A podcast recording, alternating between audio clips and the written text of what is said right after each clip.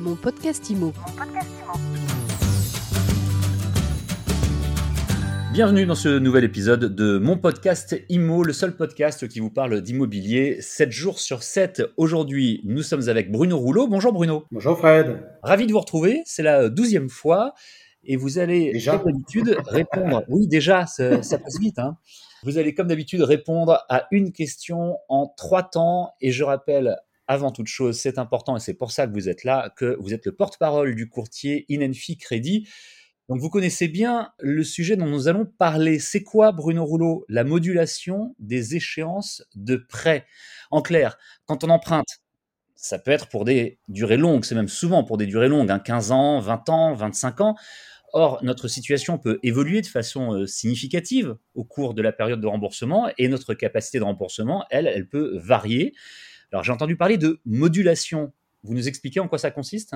Tout simplement, même si c'est parfois un peu complexe, la modulation, c'est une option qui est proposée par certaines banques pour vous donner la main sur une possible variation de l'échéance de remboursement de votre emprunt. Cette variation n'a rien à voir avec le taux d'intérêt, hein. elle n'affecte que le montant que vous allez rembourser, capital et intérêt. À titre d'exemple, si vous avez une échéance de 700 euros par mois, par exemple, et que votre contrat de prêt prévoit une possibilité de modulation de plus ou moins 10%, ça signifie qu'à la date anniversaire de votre emprunt, et sous réserve d'un préavis, en général c'est un mois un minimum, euh, vous pouvez demander à changer l'échéance de remboursement en la passant à 770 euros. Donc vous allez passer de 700 à 70 euros, ce qui va permettre d'accélérer le remboursement de votre emprunt, car cela diminuera forcément la durée effective. A contrario, vous pourriez demander la baisse à 630 euros, hein, les 10% de 700, je rappelle, pour tenir compte d'un événement ponctuel ou d'un changement de situation risquant de vous mettre en difficulté par rapport à votre capacité de remboursement initiale. Par contre, ayez en tête que toute modification de la durée a aussi un impact sur le coût total du crédit. Plus vous raccourcissez la durée de votre prêt, plus votre coût total va diminuer. A contrario, plus vous l'allongez, suite à une baisse de l'échéance, du coup, ça va renchérir le coût du prêt puisqu'il entraînera une durée plus longue que celle qui était prévue. C'est limpide. Est-ce qu'il y a des points, Bruno, sur lesquels euh, on doit être plus vigilant si on demande l'application de cette modulation? Oui, oui, il y a plusieurs questions à se poser, surtout vraisemblablement que la banque et, et votre courtier, hein, si vous faites appel à lui pour vous aider, regarderont avant d'envisager l'actionnement de la modulation. Déjà, tous les contrats de prêt ne prévoient pas forcément la clause de modulation, donc il faudra, si vous êtes potentiellement concerné, faire attention à cela. Ensuite, certains contrats de prêt ne permettent pas des modulations tous les ans. Je vous rappelle, hein, je vous ai dit à chaque date anniversaire. Donc, quelquefois, vous serez limité dans la variation à chaque mise en jeu. Par exemple, peut-être que la modulation pourra atteindre 30% par rapport à l'échéance finale, mais que cette évolution ne pourra se faire que par des paliers de 5 ou 10%. Euh, et puis par ailleurs, l'effet de modulation entraîne mécaniquement un raccourcissement ou un allongement de la durée initialement prévue sur le remboursement du prêt.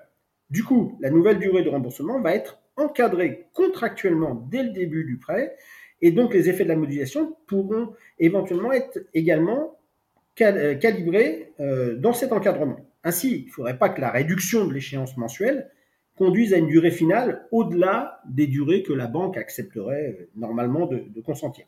Et puis, le banquier, ça c'est important, devra s'assurer que l'actionnement de la modulation ne dissimule pas une détérioration de votre capacité de remboursement, parce qu'en en fait, ça ne ferait que retarder l'échéance d'une remise à plat de la situation de l'emprunteur. Bruno Rouleau, est-ce que la modulation me prive d'autres options dans mon contrat de prêt? C'est important ça. Oui, et puis on va pas passer ici en revue toutes les options qui peuvent exister dans un contrat de prêt, mais en tout cas, chaque option est elle-même indépendante dans le contrat du prêt et correspond à des situations possibles, différentes pour l'emprunteur.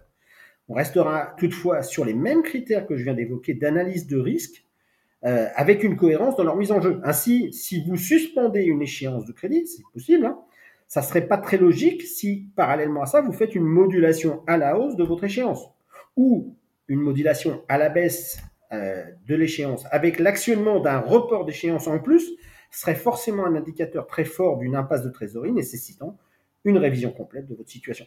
Par contre, la modulation reste un outil formidable de gestion de votre emprunt lorsque vous avez une situation professionnelle notamment qui connaît une évolution favorable ou si vos autres charges ou crédits en cours viennent à disparaître après la souscription du même crédit en question. Voilà, donc c'est une opération très souple et à votre disposition. Et on a appris euh, beaucoup de choses sur la modulation des échéances de prêt. Merci beaucoup Bruno Rouleau. Je vous en prie Fred, bonne journée.